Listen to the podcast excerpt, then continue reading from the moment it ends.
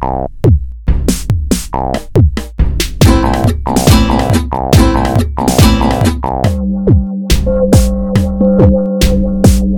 hast Post. Post aus Korea. Annyeonghaseyo und willkommen zurück zum Podcast Post aus Korea des Netzwerks Junge Generation Deutschland Korea. Mein Name ist Andrea und ich war im Rahmen meines Koreanistikstudiums ein Jahr in Korea. Dort habe ich das Studienleben auf einem anderen Kontinent neu entdecken können. Jedoch bleibt einem als Student ein Bereich verschlossen. Mit der wachsenden Popularität von koreanischer Popkultur interessieren sich immer mehr junge Menschen für die Unterhaltungsindustrie in Südkorea. Aber wie sieht es aus, wenn man in einem koreanischen Entertainment arbeitet und wie kommt man überhaupt dazu? Gibt es bestimmte Kriterien? Um das Geheimnis der koreanischen Entertainment-Welt zu lüften und einen Blick hinter die Kulissen zu bekommen, habe ich mich mit Emily zusammengesetzt und in einem gemütlichen Plausch einmal nachgehakt. Herzlich willkommen, Emily. Würdest du dich einmal unseren Zuschauern vorstellen und sagen, was du so machst? Gerne. Ich bin die Emily, ich bin 22 Jahre alt, komme aus Deutschland, habe eigentlich Wirtschaft und Politik Ostasiens an der RUB studiert. Dann habe ich mich irgendwann 2018 während des Studiums halt für koreanische Events eingesetzt, heißt verschiedene Events, wo man halt sowieso einen kleinen Koreatag hatte, aber auch größere habe bei Konzerten ausgeholfen, bin dann durch die RUB als Austauschstudentin nach Korea gegangen und jetzt wieder zurück für einen kurzen Moment und bin auf dem Weg, mein Entertainment-Visum zu bekommen, um dann wieder nach Korea zu gehen. Etwas länger dort zu bleiben, deshalb habe ich auch ein Urlaubssemester an der RUB. Wahrscheinlich werden es ein paar mehr Urlaubssemester. Ich denke mal so sechs. Und ja, das ist das, was ich dann vorhabe, erstmal ab jetzt zu tun. Sehr interessant. Sehr im Gegensatz zu den meisten Austauschstudenten. Also macht das nicht jeder? Nee, nicht unbedingt. Dann würde ich gerne fragen, was genau du jetzt machst, da du dich ja vorbereitest, nochmal zurückzugehen. Jetzt genau in Deutschland? In, oder? nee, in Korea. In Korea. Wenn du dann zurück bist. Okay. Ich werde dann, also es gibt ja spezielle Visen in Korea, weiß ja jeder, es gibt ja Studentenvisa und so weiter, etc. Working Visa, Working Holiday Visa. Dazu halt auch Entertainment Visa, was ich ja jetzt bekomme. Und das ist eigentlich für alles rund um Entertainment, heißt YouTube, TikTok, Fernsehen, ähm, weiß ich nicht, Fernsehshows, verschiedenes. Was gibt es dann noch? So, ja, vielleicht so wie Artists, also dass man tanzen soll oder so. Modeln, ganz bekannt für das Entertainment-Visum. Ja, und ich werde mich dann mehr auf Fernseh- und YouTube-Schiene konzentrieren. Und dann bist du richtig bei einer Entertainment-Firma angestellt oder machst du das jetzt alleine Freelancer-mäßig? Genau, also normalerweise ist das so, dass man so oder so ein Entertainment braucht. Man kann leider nicht das Entertainment-Visum alleine haben. Klar kann man halt ein Entertainment anschreiben, ob die das für einen beantragen und dann als Freelancer für dieses Entertainment arbeiten oder halt allgemein als Freelancer, aber so oder so muss irgendjemand das für denjenigen halt beantragen, was halt ein bisschen stressig ist, weil man natürlich das Entertainment finden muss. Ähm, ja, das heißt, ich habe halt auch ein Entertainment und mein Vorgesetzter musste das halt dann für mich beantragen. Und es kostet halt auch, es kostet glaube ich so zwischen 1300 und 1500 Euro. Ich bin gerade nicht auf dem neuesten Stand. Wenn man halt ein gutes Entertainment hat, bezahlt das Entertainment. Ich habe aber auch viele Models in Korea kennengelernt, die das dann selber bezahlen mussten.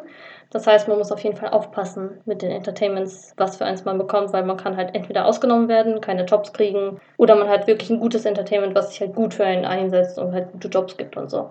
Also nein, man kann es nicht selber beantragen. Ja, man braucht ein Entertainment.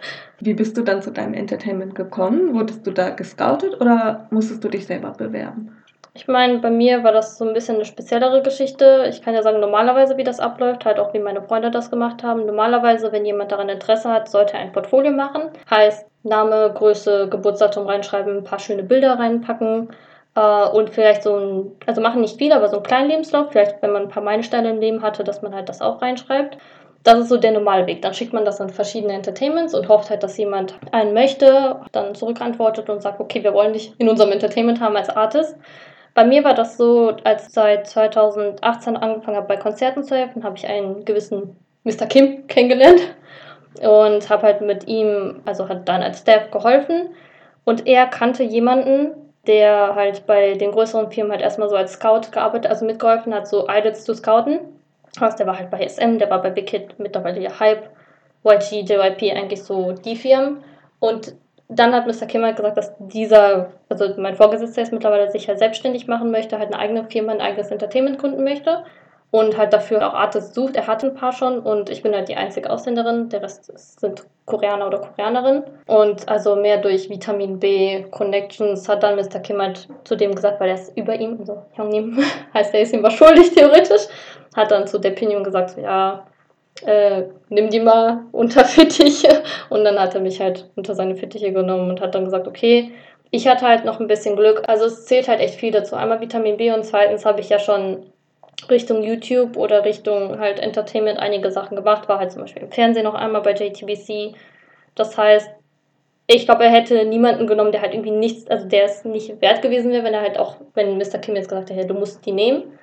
Deshalb glaube ich halt, ich hatte da ein bisschen Glück, dass ich schon ein bisschen bekannt auf YouTube bin, dass der halt meinte, okay, ich würde die halt nehmen, weil er auch eigentlich kein Interesse an Ausländern hat, sondern nur an Koreaner, Koreanerin.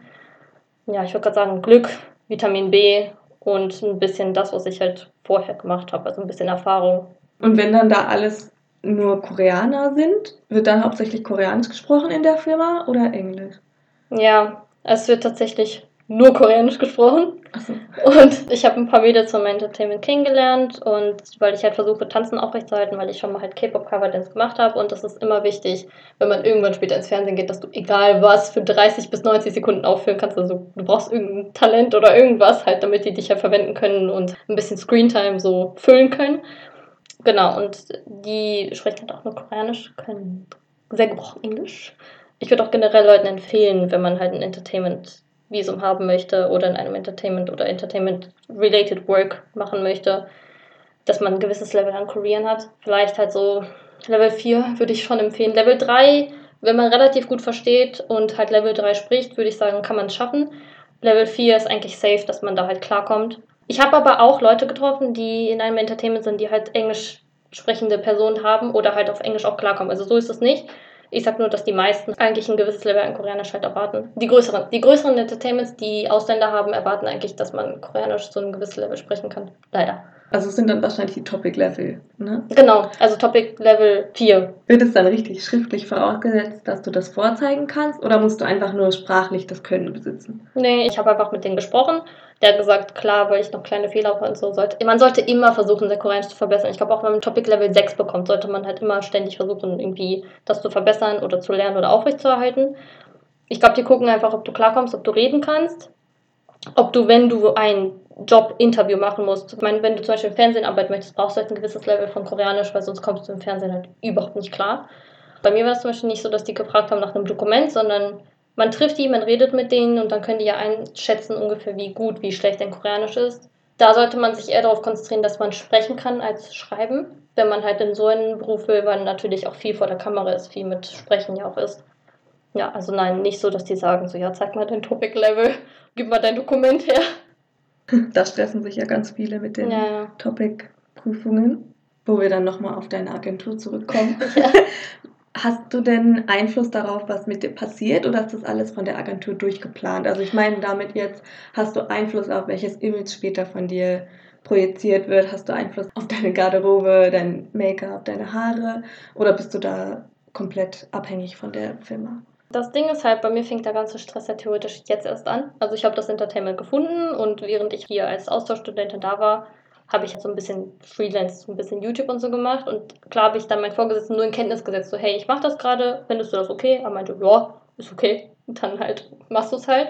Und jetzt fängt der ganze Stress an. Also jetzt kommt mein offizielles Portfolio von der Firma. Heißt, ich muss ein Fotoshooting machen, ich musste aufschreiben, wie viel ich wiege und so. Und dann meinte er auch noch, ich muss 2 Kilo abnehmen, weil am besten sollte man mit 1,72, 52 Kilo wiegen.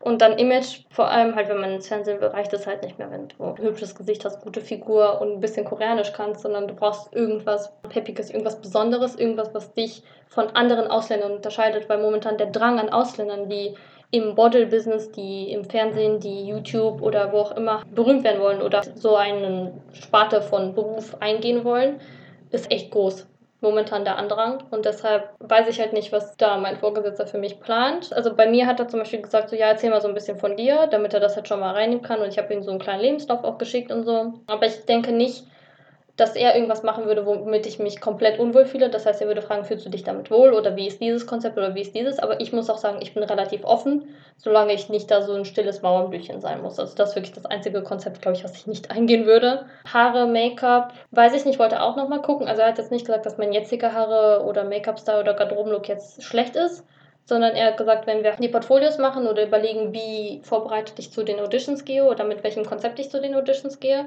dass er halt gesagt hat, wir gucken nochmal, keine Ahnung, vielleicht müssen meine Haare doch braun gefärbt werden anstatt blond oder vielleicht sollte ich braune Kontaktlinsen tragen oder vielleicht, keine Ahnung, sollte ich den Eyelinerstrich anders machen.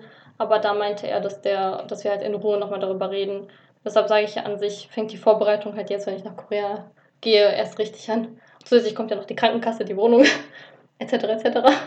Ändert sich das jetzt mit dem neuen Visum oder? Ähm, vorher ist es ja so, dass Studenten automatisch versichert sind Ja. und man zahlt ja 50.000 Won im Monat. Man ist dann so wie ein normaler koreanischer Bürger versichert. Jetzt ist das so, dass ich mich, dass ich mich selbstständig darum kümmern muss, aber über mein Entertainment. Also das heißt, ich muss zwar dahin gehen, aber ich muss denen zum Beispiel sagen, ich bin unter diesem und diesem Entertainment und ich bin aber eigenständig halt für meine Versicherung zuständig.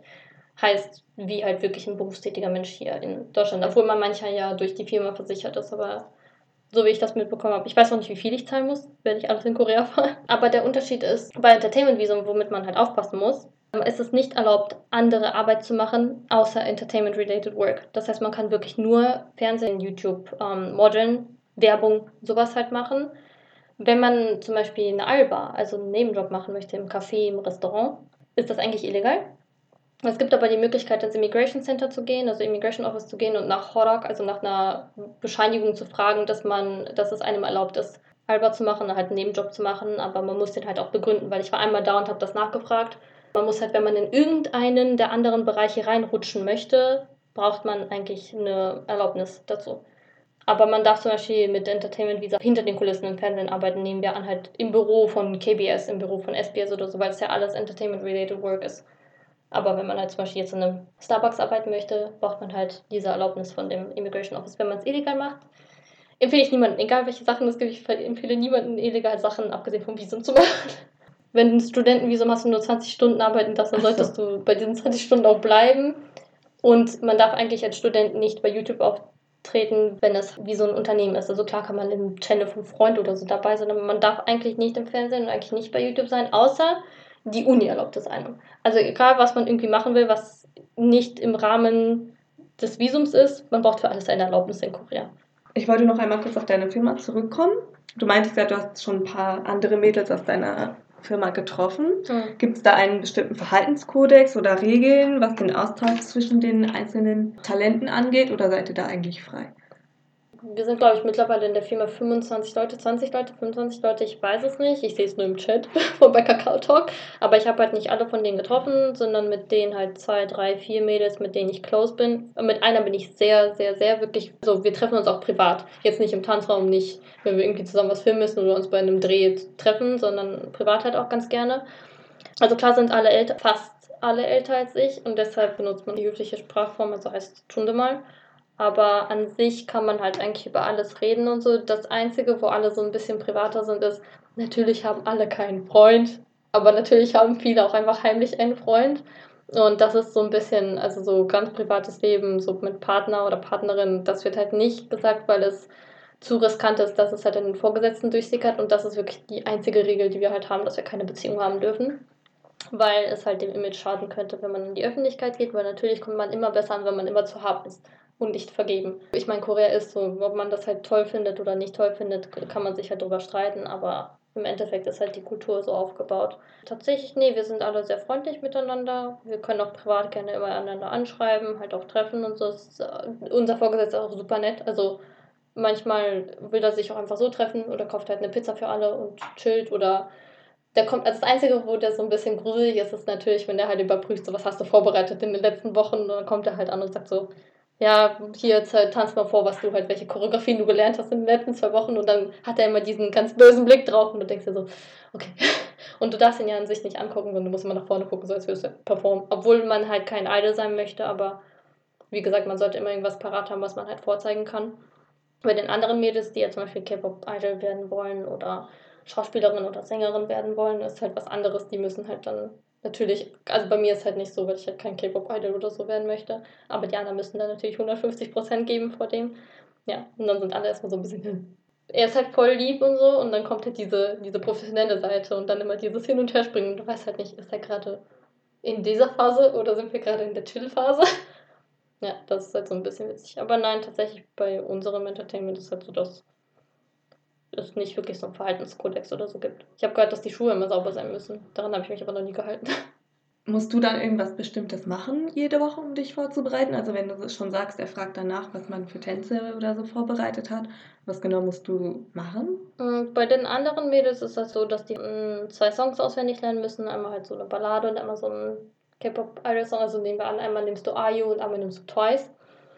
Bei den Leuten, die Schauspielern, sollten die natürlich auch verschiedene Szenen vorbereiten. Aber jetzt mittlerweile, wie ich das mitbekommen habe, während ich halt in Deutschland war, haben wir einen Schauspiellehrer bekommen, tatsächlich. Und der hat dann verschiedene Szenen vorgegeben, zum Beispiel Dokgewi, Tower Class und so, dass man von diesen Sachen ein paar Szenen lernt, wo man ein bisschen die Varietät zeigen kann vom Schauspiel. Und bei mir war das so, dass ich ja, weil ich ja schon so halb im Entertainment war, als ich noch mein Studentenvisum hatte, eine Oni, mit der ich halt, wie gesagt, am closesten bin, war halt bei Produce 101 eine der Lehrerinnen, also so ein bisschen im Hintergrund.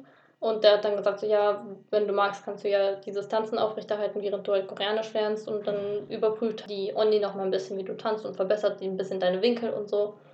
Zwei Wochen oder so hatte ich, wir hatten den Tanzraum dreimal die Woche, ich war zweimal die Woche da. Ja, und dann sollte ich halt zwei Choreos, einmal so eine Cutie-Choreo und einmal so ein bisschen Powerful-Choreo lernen und dann so ein bisschen vorführen. Und dann konnte er mir zum Beispiel sagen, übe ein bisschen an Gesichtsausdruck oder übe ein bisschen daran und daran. Weil das Ding ist halt, wieso ich das aufrechterhalten muss, ist, dass wenn man halt die großen Sachen in hier Winter und Neujahr und so hat, die Melon und Mamas und so, werden halt oft auch die Leute von unserem Entertainment genommen, sowas, was ich mitbekommen habe. Und er hat gesagt, obwohl man ja dann kein Tänzer ist, also ich bin ja keine Tänzerin, aber ich bin ja fähig, eine Choreografie zu lernen. Dann hat er gesagt, so ja, könnte ich als Backup oder so genauso da sein wie halt der Rest. Weshalb ich halt versuche, Tanzen halt aufrechtzuerhalten, weil ich nie weiß. Einfach nur als Möglichkeit, vielleicht, wenn was kommt. Oder ich meine, es könnte natürlich noch ein Programm kommen, wie es halt schon vor ein paar Jahren gab, das mit den Ausländern, wo die dann auch so trainiert wurden und so und dann so einen Song produziert haben und so. Man weiß ja nie. Und deshalb finde ich, wenn man so Hobbys hat oder so, die halt in dieser Schiene was bringen, sollte man versuchen, die halt einfach aufrechtzuerhalten. Weil wenn ich besonders gut singen könnte, würde ich auch singen lernen, aber das ist die einzige Sache, die ich wirklich nicht kann. Und du möchtest auch nicht lernen? Ah, der hat mich echt gefragt, ob ich einen Vocal-Trainer möchte. Und ich habe an sich erstmal Ja gesagt, weil ich denke mir so, ich bin auch gespannt. Nehmen wir an, ich habe ein halbes Jahr den Vocal Trainer und kann singen wie Ayu. Also. Halbes Jahr vielleicht ein bisschen hochgegriffen. Aber man weiß ja nie. Aber an sich sollte man ja versuchen, irgendwie alles, was man im Entertainment so gebraucht hat, auf einen akzeptablen, vorführbaren Level zu bekommen. Nee, war nicht kommen in der Sendung, ich muss Trott vorsingen, dann was soll ich tun? Wie ist das mit dem Arbeitsrecht? Also bist du dann besteuert von deutscher Seite aus oder? Ich weiß auf jeden Fall, dass bei den Jobs, die ich hatte, schon die Steuern, also ich glaube, es hängt nicht von mir ab, sondern von den die Leuten, die mit dem Beruf gehen, weil in den Sachen, die ich gefilmt habe, habe ich dann mein Gehalt minus die Steuern bekommen. Das heißt, es hat sich schon jemand oder etwas um Steuern gekümmert. Deshalb weiß ich nicht so genau, okay. ob ich noch irgendwie was an Steuern machen muss. Aber ich alles herausfinden, jetzt natürlich ich habe ja keinen Bock noch dann wegen Steuerhinterziehung ins Gefängnis zu gehen. Ja, klar. Da hatte ich auch Angst, weil ich war bei einer Studie dabei, also als ich dann aber schon zurück war in Deutschland mhm. und die war auch eine bezahlte Studie. Mhm. Und ich dachte, bei dem wenigen Geld, was du da verdienst, werden die schon nicht irgendwie was sagen, aber dann kamen doch Steuern auf als Thema, weil die oh. koreanische Seite mich als Mitarbeiter sozusagen eintragen oh. musste, weil die diese Studie für das Regierungs irgendwas gemacht hatten. Ich war aber in Deutschland und die waren so, ja, kannst du deine Alien Registration Card uns schicken? Wir müssen das eintragen ins Steuerregister. Und ich bin aber nicht in Korea. Ich hatte zwar alle Sachen, also ich konnte denen meine Nummer und so geben, mhm. die ändert sich ja nicht. Ja, ja. Aber ich war ja nicht in Korea. Und ich war dann so, hm, ob das jetzt irgendwelche Probleme gibt? ich glaube, am Ende habe ich denen gesagt, die brauchen mich nicht bezahlen. Die können einfach sagen, ich war nie da sozusagen. Die können mhm. einfach meine Sachen nehmen für die Studie. Mhm. Und die haben mich letztendlich dann aber doch bezahlt. Und mhm. Bei Lego war das halt auch so, dass ich das Gehalt am Ende des Monats halt schon versteuert bekommen habe. Deshalb, ich hatte auch gefragt und dann hat sie gesagt so, nee, nee, ist so ähnlich wie hier in Deutschland, als ich bei Lego gearbeitet habe, ich halt auch halt automatisch vom Gehalt wurden meine Steuern abgezogen. Das heißt, ich musste irgendwie nichts zusätzlich machen. Da hat dann meine Store-Managerin in Korea halt auch gesagt, so, nee, du bekommst das versteuerte Gehalt, die Firma kümmert sich um die Steuern. Und ich so, okay, dann muss ich mich ja erstmal um nichts kümmern. Das finde ich immer angenehmer. Ja, ja. Hast du denn sonst eine lustige Anekdote, die dir in Korea passiert ist? Du warst ja jetzt schon mehrmals da. Irgendwie eine peinliche Sache, die dir mal passiert ist. Das allererste Mal in Korea. Ich kannte Korea nur durch Running Man. Tatsächlich. Und habe das. Ja, ich, das erste Mal habe ich Korea kennengelernt über Running Man. Da war ich zwölf. Also es ist zehn Jahre her. Ich habe halt alles darüber gesehen und auch so Gangnam und verschiedene Tempel und so alles halt nur darüber gesehen. Dachte so, ey, so viel anders wird das ja gar nicht sein. Ich werde da bestimmt klarkommen. Kein einziges Wort so Annyeonghaseyo Kamsahamnida, dann die einzigen Wörter, die ich auf Koreanisch konnte. Und Hwasong Shirodi ist, äh, weil das muss man immer wissen. Damals war ich 17, also das heißt genau ein Jahr bevor ich überhaupt angefangen habe, Koreanisch zu lernen, halt in der Uni. Bin ich mit meiner Schwester nach Korea geflogen. Dann sind wir rausgekommen aus dem Flughafen. Dann vom Flughafen bis Kangnam war noch alles gut, weil Flughafen kann ja Englisch sprechen. Dann haben wir gesagt, so, ja, wir würden gerne nach Kangnam. Und haben die gesagt, ja, hier ist die Airport Limousine, kannst du bis dahin und dahin nehmen. So, okay, cool. Da waren wir in Kangnam, wurden an Shinonyon rausgeschmissen, was ja, also die, die Bushaltestelle Shinonyon von der Airport Limousine ist ja zwischen Shinonyon Yok, der U-Bahn-Station, und Kangnam Yok, der U-Bahn-Station. Genau in der Mitte. Und das ist ja eine sehr busy, busy Hauptstraße ich wusste halt nicht, wie wir zu unserem Hotel kommen. Und meine Schwester hat mich halt ein bisschen so angemacht bei diesem, hey, du hast gesagt, du kennst Korea. Ich so, jetzt was ganz anderes, Alter, ich kann die Sprache doch nicht. Und so, diese, komm, jetzt kümmere dich bitte darum, wie wir halt ins Hotel kommen. Ich so, okay. Und dann habe ich ja gerade so, wir können Taxi rufen. Taxi hergewunken mit so einem Daumen, wie man das halt in Amerika eigentlich sieht und habe den Ajushi halt versucht, auf meinem gebrochenen Koreanisch, also gar keins, zu fragen, wie teuer dieses Taxi ist. Und ich habe halt eigentlich gelesen, dass es ja diese Pauschale gibt von wie viel und wie viel Kilometer du immer diese 3000 Won ja hast, aber es ist mir irgendwie in dem Moment, das weiß ich nicht, aus Nervosität, Aufregung, irgendwie aus dem Gedächtnis gefallen. Da hat der Ajushi mich ein bisschen angeschrien. Fand ich nicht so toll. Das war mein erster Eindruck, das war mein erster Tag. Das war nicht so toll. Weißt du, so zu dem Zeitpunkt fünf Jahre meiner Mutter und meiner Schwester vorgelabert, ich will in diesem Land leben, ich gehöre dahin, kannst dich bei diesem Taxi rufen oder mit dem Taxi klarkommen. Dann habe ich halt neben die Adresse auf Koreanisch gezeigt. Olmayo wusste ich. Und das ich, wollte ich fragen, wie viel. Aber die Zahlen konnte ich halt nicht so gut, deshalb war das ein bisschen dumm, das zu fragen. Jetzt im Nachhinein, weil ich mich daran erinnere, hat halt versucht, das zu erklären, dass dieses Hamtonon, diese typische Pauschale halt da ist. Dann haben wir das Taxi halt genommen, weil das Hotel war eigentlich fast direkt um die Ecke. Was haben wir es umsonst genommen, das Taxi? Ja, haben dann bezahlt und dann habe ich gesagt, Kamsamni da. Aber ich habe das wohl schlecht ausgesprochen wahrscheinlich mit einem K oder so ein bisschen sehr stark das K betont. Und dann hat der Arzt mich angeschrieben, Kamsamida, Kamsamida, ja. Und ich so, so da. Also hab dann irgendwie gesagt, Bianeo, das weil ich irgendwie so Gebrauchswörter wusste. Und dann waren wir schon vor dem Hotel und dann war ich so richtig traurig, weil ich so, ich werde hier nie klarkommen. Wollte alles so, ich so, nein, das war alles voll doof und so. Sind wir dann ins Hotel gekommen, haben unsere Koffer da gelassen und sind dann, es wurde schon dunkel und so sind dann rausgegangen so ein bisschen ruhig und so. Also alles hat geleuchtet. Ich habe einmal aufgehört und gesagt, oh, ich gehöre hier doch hin. Ja, wenigstens hat es ein schönes Ende, die Geschichte. ja, stell dir vor, ich so, nee, ich fliege jetzt wieder zurück, alles ist doof. Wenn wir schon dabei sind, wenn du jetzt an dein erstes Mal in Korea zurückdenkst, gibt es etwas, was du gerne vorher gewusst hättest, bevor du das erste Mal da warst? Naja, das wäre jetzt nicht so eine ganz weltumschwingende Sache, aber als das erste Mal habe ich mich halt nur an so einer Pappmappe orientiert mit den U-Bahn. Also wirklich blatt. Und die war irgendwann so benutzt, dass die schon fast auseinandergefallen ist. Also ich hätte gerne gewusst, dass es eine App gegeben hätte. Und ich hätte gerne gewusst, dass es diese App auch auf Englisch gab. Und dass man da natürlich auch sehen kann, wo man umsteigen muss und wo man einsteigt. Und damit man halt so schneller die Türen wechseln, die hier die U-Bahn wechseln kann und so. So ganz kleine Sachen, so banale Sachen, so aber ich fand auch immer, das mit den Türen fand ich richtig gut. Also, dass halt Türen von den U-Bahnen nummeriert sind und dass man dann am schnellsten umsteigen kann, wenn man jetzt in die Tür 1, 2 geht. Das fand ich immer super. Ich weiß nicht, ob ich das gerne vorher gewusst hätte, aber ich fand es sehr interessant, dass Möbel entsorgen in Korea hm. sehr leicht geht. Ja, das wollte ich auch sagen. Das ist noch nicht etwas, was ich erlebt habe, aber ich weiß, dass Möbel umziehen und so, das halt voll einfach ist. Und dann diese, diese Sachen, die da ausgefahren werden, um das in die, was ich, was auch immer, 19. Etage oder so zu bringen, ist halt auch krass. Was ich gerne gewusst hätte, dass, dass das Spiel Ghost Stop im Fernsehen verboten ist. Ich bin ziemlich gut in Stop und habe das halt, das ist voll meine Passion. Ich spiele das so oft mit Freunden. Wenn ich das mit Freunden nicht spielen kann, spiele ich es auf dem Handy. Ich liebe dieses Spiel sowohl halt Gustav, also Grududi, als auch äh, Sotta, beides habe ich halt gelernt und es können mittlerweile gar nicht mehr so viele Koreaner, aber deshalb, man, wenn man Koreaner in seinem Alter trifft, diese Leute diese Spiele nicht können und dann denken wow, wieso kannst du das, aber ich nicht. Und das Ding ist, es wäre eigentlich eine Besonderheit, die man halt im Entertainment-Business zeigen könnte. Aber man kann das nicht im Fernsehen zeigen, weil es halt Gambling ist. Und Gambling und Casinos sind ja, oder Glücksspiele sind ja, wie man weiß, in Korea verboten. Auch wenn man das ohne Geld zeigt oder so, man darf das nicht im Fernsehen zeigen. Aber auf YouTube. Deshalb ist das okay. Also auf YouTube ist es okay, auf TikTok ist es okay, bei Insta Reels oder so ist es okay, aber nicht etwas, was so Öffentlichkeit, so wie Fernsehen oder so ist. Ja, das hätte ich gerne echt vorher gewusst. Vielen, vielen Dank, dass du da warst. Danke für die Einladung. Es war mein erster Podcast, aber es hat echt Spaß gemacht. Ich konnte viel mehr reden, als ich dachte. Und ich denke, ich habe auch relativ schnell geredet. Ich hoffe, ich konnte Leuten Infos geben. Also, wenn du mich aus Korea nochmal für den Podcast haben möchtest und mehr über irgendwas erfahren möchtest, immer gerne.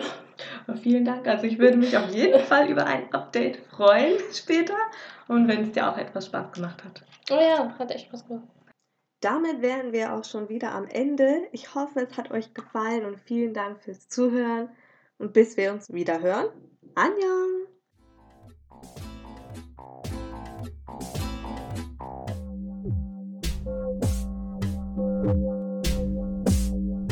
Du hast Post. Post aus Korea.